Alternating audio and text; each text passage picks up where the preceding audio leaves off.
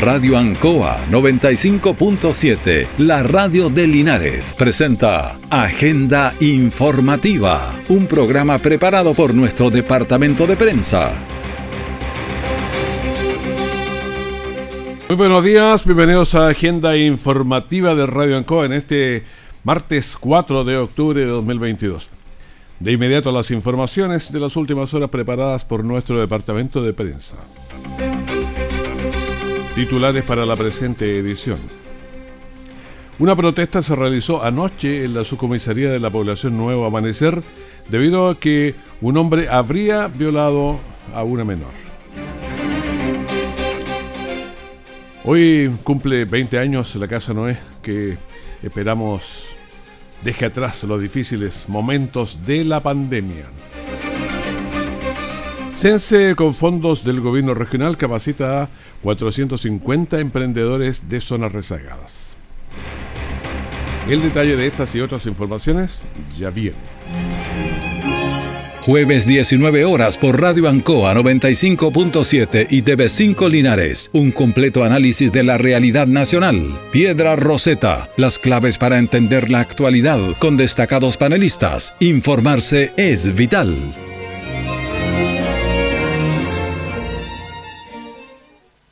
Todo el acontecer noticioso del día llega a sus hogares con la veracidad y profesionalismo de nuestro departamento de prensa. Agenda informativa.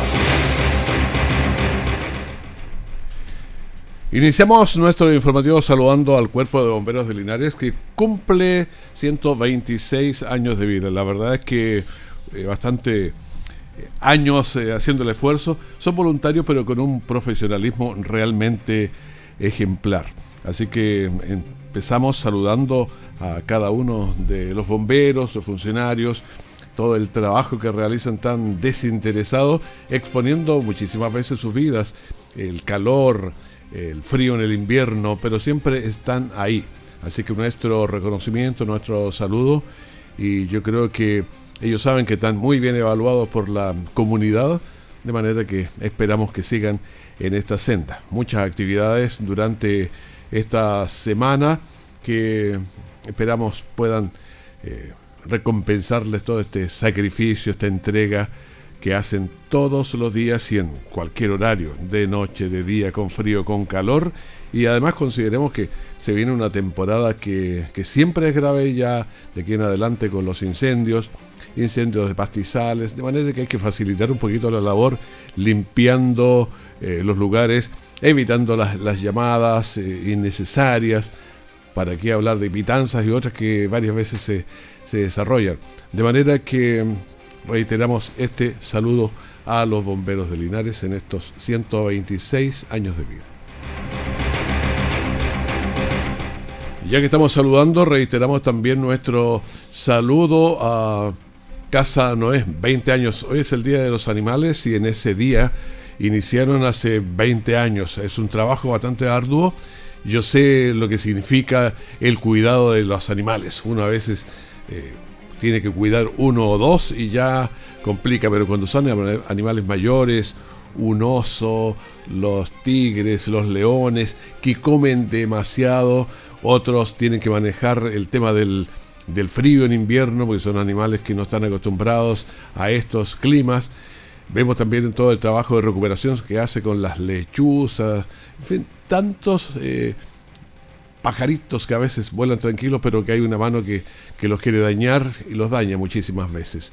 Un vuelo arriba que, que a veces parece muy lindo, pero con un arma los podemos complicar.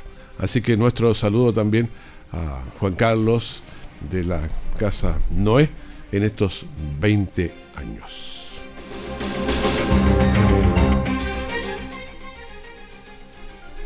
Está en funcionamiento en las regiones un proyecto para zonas rezagadas, impulsadas por el gobierno regional Sense, donde se capacitan a 450 emprendedores de la zona. Las iniciativas comprenden un curso que es inédito en Chile, como lo es técnicas de inoculación en el manejo de los alimentos, que se ejecuta a través de las OTEC y centros de inocuidad alimentaria de la Universidad de Talca. Se trata entonces de un proyecto CENSE con el FNDR. Y escuchemos a Maribel Torrealba, que es la Ceremi del Trabajo. Estamos muy contentos de iniciar aquí eh, este proyecto de, zonas rezagadas, que es una alianza estratégica entre el Ministerio del Trabajo, eh, por intermedio de CENSE con el gobierno regional quienes son los que nos destinan los fondos para que esto se puedan desarrollar. En este, en este sentido estamos en Empedrado, que nos apoyen también para que nosotros como Ministerio del Trabajo eh, y Previsión Social estemos vinculados a los mil que son que levantan las necesidades de la gente en cuanto a las capacitaciones. Las capacitaciones estamos llenando los, cupos, son cuatro que se van a lanzar aquí en Empedrado, eh, son eh, elaboración de jabones y sales, tenemos también emprendimiento ¿no? para emprendedores, un curso como para que ellos sepan cómo iniciar un emprendimiento y también tenemos las preparaciones culinarias. Entonces son atingentes a lo que la gente necesita para que ellos puedan emprender y, obviamente mejorar la capacidad que tienen de atención a público también y de... Así que en eso estamos y seguiremos trabajando porque vendrán otras alianzas estratégicas para que el gobierno regional nos apoye también en otros proyectos que queremos impulsar en la costa. La inversión son 350 millones de pesos y son 18 cursos con 450 cupos, que es importante. Y vamos a escuchar también a Daniel Bustos, que es consejero regional. El gobierno regional está aportando 350 millones en este programa del CENSE. Estamos eh, aportando y apoyando a casi 500 emprendedores entre Empedrado, Cauquenes, Chanco, Peyúgue Así que el compromiso de nosotros, de los consejeros regionales, de la gobernadora regional, está por completo para las zonas rezagadas. Vamos a seguir apoyando a que las zonas rezagadas existan y que proyectos como estos se sigan incrementando para las comunas que les acabo de decir, de Empedrado, de Cauquenes, de Chanco y de la comuna de Peyú. Estos recursos harán posible 450 emprendedores de estas cuatro localidades entonces que se capaciten en, en cursos. Escuchemos a Yolanda Vidal, beneficiaria. Estoy en el curso de eh, jabones y sale excelente curso. Quiero agradecer a la gobernadora, a la señora Cristina Bravo, que hizo posible este curso. Agradecer a Sense, porque em, la fundación, no sé, la... La institución Fundacap, excelente. Nos han em, estado apoyando muy en todo. La profesora excelente, muy fácil de entender. Eh, es un curso que vamos a hacer de jabones naturales, verdaderamente naturales, lo que a mí me alegra mucho porque hace que volvamos a lo natural, a lo antiguo, a lo que se hacía con productos de la tierra de nosotros. Así es esta capacitación y ahora vamos a escuchar a otro de los beneficiados, a Nicolás Espinosa. Mi emprendimiento es único, accesorios SPA, ya está formalizado. Eh, estoy realizando también el curso de formalización y gestión de emprendimiento, el cual nos ha ayudado bastante en el tema de ir eh, adquiriendo conocimientos en base a cómo gestionar nuestro emprendimiento. Porque si bien muchos emprendemos, no manejamos muchas áreas dentro de, de, lo que es, emprender. Mi emprendimiento es, son accesorios de vestir, ya buff, eh, bandanas, eh, pointers bandanas y este emprendimiento funciona desde el 2019. El curso nos ha ido ayudando en ver nosotros como emprendedores cuáles son nuestras habilidades o eh, nuestros como desafíos, por así decirlo, lo que nos, nos dificulta un poco. Eh, en esa área hemos ido como conociéndonos nosotros mismos, en eso nos ha apoyado bastante el curso. Las clases han sido súper dinámicas, súper entretenidas, eh, como con los compañeros súper cercana la relación, eh, en eso no tenemos ningún problema. La profesora también eh, explica de buena manera y si no entendemos nos vuelve a explicar y es súper también dinámica, lo que ayuda a que podamos entender mejor y que es todo como bien práctico. Entonces, eh, todos potenciamos nuestros distintos niveles de aprendimiento, de cómo eh, vamos aprendiendo. Agradecer principalmente a todos los que eh, gestionan estos, estos talleres o estos cursos para nosotros, van en directa ayuda de nosotros mismos. nos damos cuenta ya una vez que estamos nosotros en el curso. Bueno, interesante este curso que se está haciendo en cuatro de las zonas rezagadas y en total son 18 cursos para cuatro comunas de la zona rezagada con cobertura de 450 cupos y tienen una salida independiente, pues reciben un subsidio para herramientas de 200 mil pesos. Linares mantiene altas cifras de accidentes de tránsito. Aprendamos a prevenir y cuidar de nuestras vidas. Radio Ancoa presenta Te quiero de vuelta. Programa que llega a ustedes gracias al financiamiento del Fondo de Fomento de Medios de Comunicación Social del Gobierno de Chile y del Consejo Regional. Los fabricantes de vehículos mejoran las condiciones de seguridad continuamente. De los usuarios se esperan esfuerzos en esa misma dirección. Un vehículo tiene elementos de seguridad activos y pasivos. Los activos son los que ayudan a prevenir un accidente, neumáticos, luces, frenos, entre otros. Los pasivos ayudan a disminuir las consecuencias del accidente. Uno de ellos es el cinturón de seguridad. Un choque a 50 km por hora es como saltar desde un cuarto piso y a 70 km por hora equivale a lanzarse de un séptimo piso. El cinturón de seguridad disminuye las muertes producidas por accidentes y reduce las posibilidades de sufrir lesiones. Un cinturón de seguridad es un seguro de vida gratuito. Úselo siempre. Sea un conductor responsable. Siempre hay alguien que dice, te quiero de vuelta. Estemos atentos a nuevos consejos en la prevención de accidentes de tránsito. Te quiero de vuelta. Proyecto financiado por el Fondo de Fomento de Medios de Comunicación Social del Gobierno de Chile y del Consejo Regional. Siempre en el lugar donde se produce la noticia están los equipos de prensa para que usted se informe primero. Agenda informativa. Las emergencias ocurren en cualquier momento y todos estamos expuestos. Pueden ser accidentes de tránsito, incendios, caídas, inundaciones y mucho más. Pero cuando llame, siempre hay a bomberos, hay un par de preguntas que siempre debe tener claras. Entonces, ¿qué es lo que ocurre y dónde ocurre? Que van a ser siempre preguntas que le van a hacer. Pero esté atento porque hay otras eh, situaciones más. Bueno, vamos a escuchar a David Enríquez, que es un operador del Centro de Bomberos de Linares que ha estado, ¿cuánto? 30 años allí. El problema está en que no dan eh, las direcciones porque están enfocados en solamente en, hablar o llamar sobre la emergencia que está en el momento y en lo que está pasando. Pero en realidad eh, el problema está más en, los datos que tienen que aportar acá como para poder despachar eh, lo antes posible las unidades. Entonces debe tener clara cuando, para cualquier situación, eh, qué es lo que está pasando. Escribes un accidente, una inundación, una colisión, un choque, pero ahí le pueden hacer preguntas, pero eh, básicamente qué es lo que está pasando. Y la otra es dónde. Eh, evite a veces la, casa amarilla, la casa roja, claro, porque uno está un tanto en shock, pero trate de tener algunas calles centrales, uno dice calle Rengo, calle Esperanza, calle Colo Colo, Valentín Letelier, y con, con la otra que cruza, entonces Puede ser eh, Jumbel, Lautaro, Chacabuco, cualquiera de las calles, pero debe tener claro ese punto. Lo ideal es, bueno, hay en otros sectores, población tanto en qué lado, cerca de qué, en la salida, porque de pronto uno tiene claro dónde está, pero el que está en la otra punta no. Así que, ¿qué es lo que está pasando? ¿Dónde está pasando? Yo creo que son temas que tiene que tener eh, muy claro, porque hay numerosos llamados entonces que a diario atiende la central de alarma del Cuerpo de Bomberos de Linares, aunque no siempre se trata de, emergencias.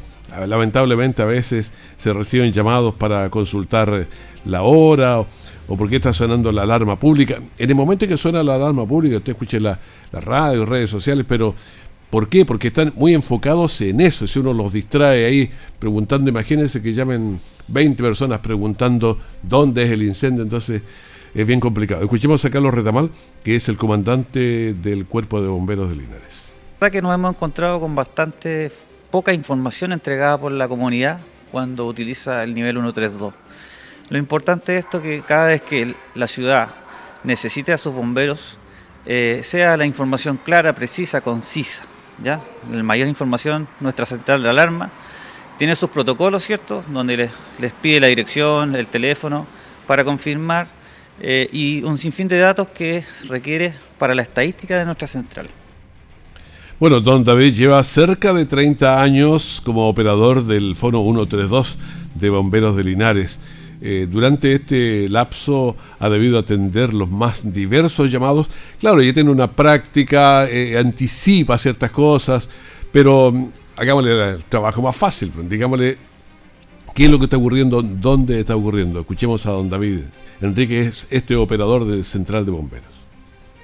Normalmente a veces todavía pasa y están llegando llamados donde tratan de molestar eh, o darnos falsa alarma. Pero bueno, nosotros como operadores estamos preparados para, eh, en lo posible, en lo posible porque a veces nos pasa, pero lo posible tratar de, de no despachar a ese tipo de emergencia y verificar que realmente la situación sea...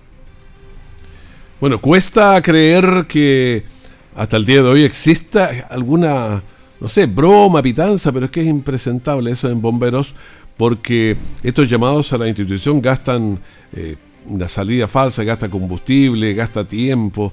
Es por ello que Bomberos cuenta con reconocimiento de, líneas telefónicas para poder denunciar a quienes efectúan este tipo de llamadas. Carlos Retamal nos eh, explicaba este tipo de cosas pero hay que entregar más información de manera de ordenar bien las cosas.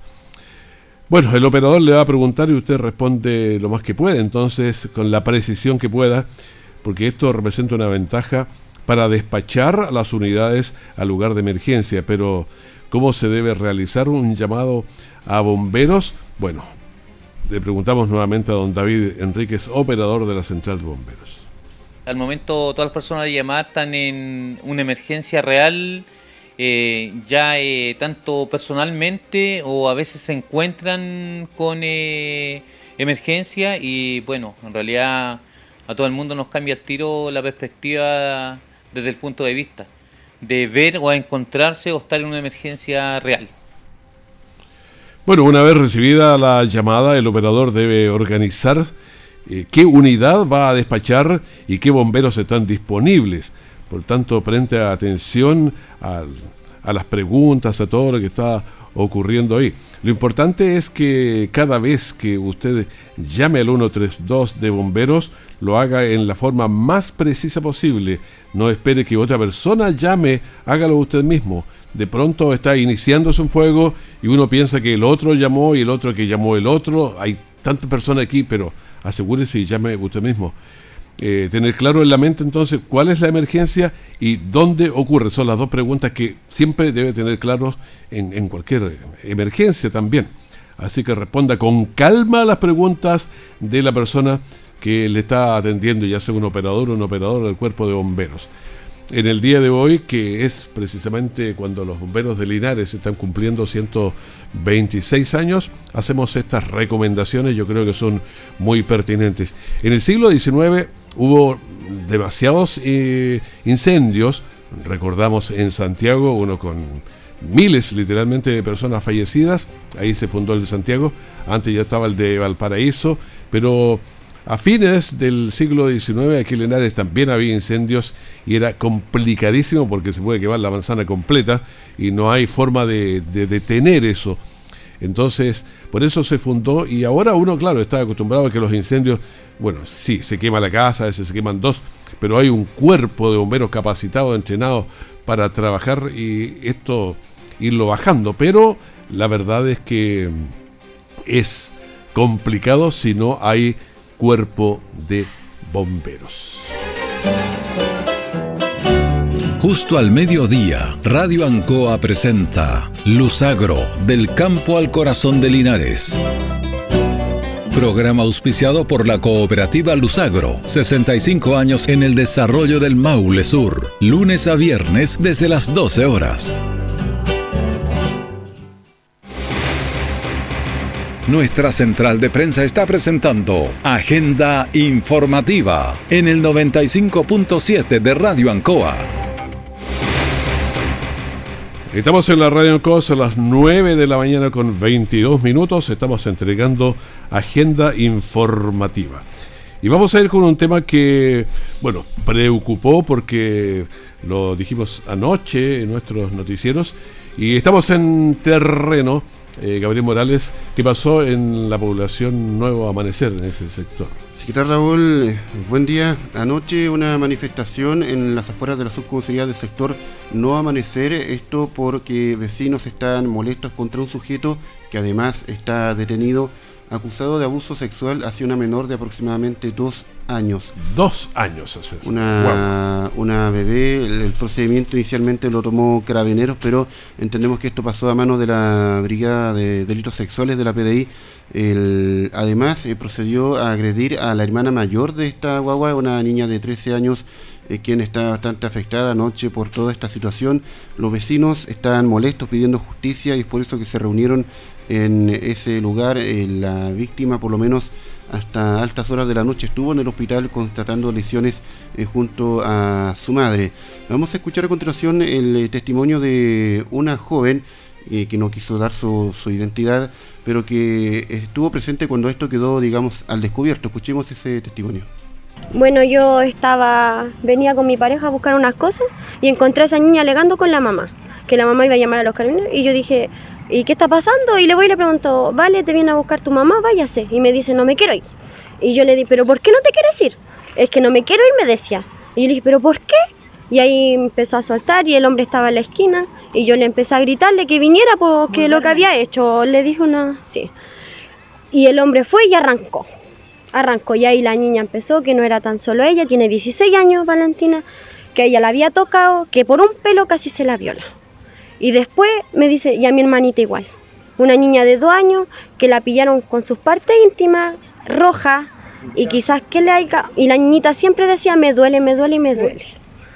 Y ahí, ahí recién fuimos a hablar con la mamá, señora tiene que hacer, es que no puedo llamar a los carabineros, decía ella, no puedo, pero llámelo. Y nosotros mismos tuvimos que venir acá y hacernos cargo de todo, porque la mamá no quería. Eso es lo que... Bueno, ahí escuchábamos el testimonio de esta joven eh, que fue testigo de toda esta escena. Este sujeto Raúl eh, huye desde la casa hasta la subcomisaría para entregarse él por eh, su propia cuenta y permaneció Pero ahí. él, él no es el padre, es padrastro. ¿Qué es lo que es la, relación? La información que entregaron los vecinos anoche era, que la madre de estas dos menores lo conoció hace dos meses y se lo llevó a vivir a la casa. Ah, oh, está de recién. No hay, no Claro. hay un vínculo con los niños. No hay un mayor vínculo con, con la familia. La, como te decía, la- los vecinos de todo este sector estaban muy molestos, pedían justicia, querían prácticamente lincharlo a este sujeto que permanecía eh, por eh, un par de horas en la subcomisaría. Entendemos que él fue trasladado hasta el cuartel de la PDI eh, y ya a esta hora debería estar en tribunal eh, de garantía para el respectivo proceso judicial. Conversamos con otra de las vecinas que también expresó su malestar y nos contó un poco que estuvieron empatizando también con, con esta guagua. Una vez que llega desde el hospital hacia la subcomisaría, eh, una vecina consiguió leche para poderle dar y quizá poder aliviar el mal rato. Escuchemos este segundo testimonio de otra vecina que conversó con Radio Ancoa. Bueno, yo vine aquí a la subcomisaría de Nuevo Amanecer porque eh, siento empatía, sentir empatía, saber de que se le vulneran los derechos a los niños, de dónde están las redes de apoyo, dónde está el, dónde está ahora el Estado, dónde está nuestra fiscal, dónde están, dónde están para defenderle los derechos a los niños, porque resguardan tanto a una persona que es presunto violador, hasta el momento no están aclarados los hechos, pero ya con el hecho de que la mayor habló, ya, ya es una, hay una vulneración de derechos, de acoso, de abuso, de, de muchas cosas y la mamá en silencio por amor, no sé, yo encuentro que esto es totalmente enfermo, enfermo, tenía solo dos años, nosotros tenemos hijos, yo tengo sobrinos, tengo un sinfín de niños alrededor, aquí en el Guapi hay tantos niños vulnerando de derechos y los y Sename se encarga de, de buscar familias que están estables, que los niños también, en vez de ver a las personas que están realmente necesitando ese apoyo. Se supone que ella estaba en una red de apoyo, se supone que tiene psicólogo, tiene asistente social, tiene abogada, ¿dónde estaban que no, no le vieron sus gestos verbales cuando ella hablaba, no la hicieron dibujar, no la vieron, no la estimularon y vieron que ella estaba sufriendo aquí una vulneración muy grande, o sea, dos niñitas, dos años, ¿cómo ella se iba a defender a esa niñita de dos años y decir lo que le estaba pasando? ¿Dónde estaba su mamá? ¿Qué es lo que ella cobra el- la plata del gobierno y ¿Dónde están los derechos? Esa niñita no había tomado ni leche, que aquí uno de mis vecinos, todo- todos los que vecinos que estamos aquí estamos en el mismo dolor, gente que ni siquiera la, la conocíamos, pero es familia de uno. Eso le iba a consultar, empatizaron, le trajeron un poquito de leche a esta guagua que lo ha pasado tan mal. Claro, porque recién ahora se estaba haciendo, se está haciendo el peritaje y esto sucedió mucho antes. O sea, si, si la- lo- los jóvenes, porque fueron jóvenes que fueron a lincharlo, él no se entre, no se viene a esconder aquí adentro, porque si él no tiene nada que hacer, no, no hizo nada, ¿por qué no encara a la justicia? ¿Por qué tiene que esconder como un, arrancar, arrancar, arrancar si él no hizo nada? ¿Por qué tenía que, haber, que haberse cambiado ropa y haberse haber eh, eh, quemado una casa, hecho las cosas que hizo, quemó la ropa, quemó todo? ¿Por qué? ¿El por qué? Si él no hizo nada. ¿Por qué entró a Carabineros voluntariamente? Bueno, ahí eh, bastante crudo Hay el harta testimonio. pregunta. Hay hartas preguntas. Hay hartas, hay hartas dudas por el momento, así que vamos a estar consultando más adelante con la Brisex a ver qué información nos proporcionan también ellos respecto al procedimiento ya policial. Y bueno, los vecinos ahí pidiendo justicia por este caso. Eh, Esperancita, eh, la menor que fue Ese es el nombre, claro. abusada.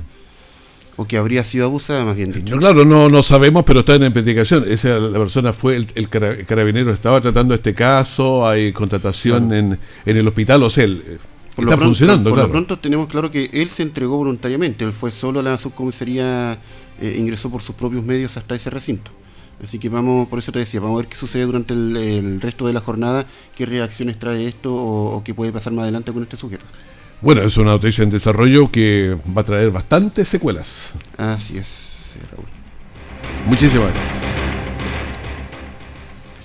Veamos con el COVID, casos nuevos 2083, total de activos 14.617. La positividad semanal está en 8.29. Las últimas 24 horas está en 7.52. Los fallecidos son 19 y en total llevamos 61.219. Los pacientes en las UCI 117 y conectados a ventilación mecánica invasiva 67. Linares tuvo ayer 11 casos, tenemos 127 casos activos y una tasa de incidencia de 123.8. Longaví tiene 87.2 de tasa de incidencia. El mismo dato en Hierbas Buenas, 51.2 en San Javier, eh, hay 106.9 en Villa Alegre, 151.8 en Colbún, 130.2 en Retiro, 154.9 en Parral, 159.6. La mirada en la región, tenemos que Curicó tiene 55.4, está bastante bien. Talca 116.8, Cauquenes 176, que es la información de, bueno, la más esencial de nuestra zona. Y en la región del Maule tenemos 1.255 casos con una tasa de incidencia de 108.8 y ayer la región logró bajar un poquito la cifra a 186 casos en el día. Le pedimos agenda informativa al primer bloque de la gran mañana de la Radio Ancoa. Manténgase en sintonía en cualquier minuto la información de último momento. Que esté muy bien, muchas gracias. Radio Ancoa 95.7, la radio de Linares, presentó Agenda Informativa, todo el acontecer noticioso del momento preparado por nuestro departamento de prensa. Radio Ancoa, por la necesidad de estar bien informado.